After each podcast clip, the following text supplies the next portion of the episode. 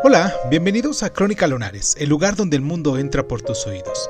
Yo soy Irving Sun y en nuestra sección del día de hoy de Cuéntame un libro vamos a viajar hasta Rusia con Crimen y Castigo de Fyodor Dostoyevsky. Comenzamos.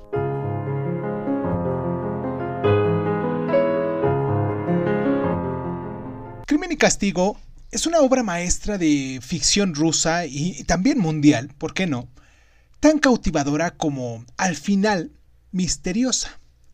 Muy cerca del principio de la novela, el protagonista, Rashkonikov, comete por razones obscuras para él y para, para nosotros, que somos los lectores, un doble asesinato. Durante el resto del libro camina, vaga o se tambalea por las calles de San Petersburgo.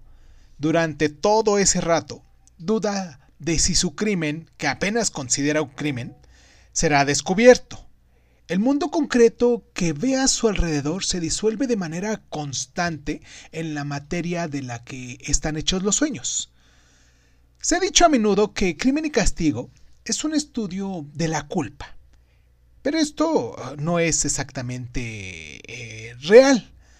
Ratskaninok no siente culpa, sino siente cierto terror y una extraordinaria sensación de alineación del resto de la humanidad.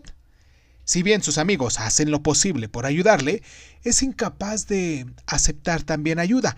Incluso es incapaz de comprender sus sentimientos de amor y compasión, porque se considera un paria. Su capacidad de matar encarna la alineación antes que su causa o efecto. Los demás personajes de la novela, debido a que son observados a través de la lente distorsionada de la percepción de Raskolnikov, son irrelevantes.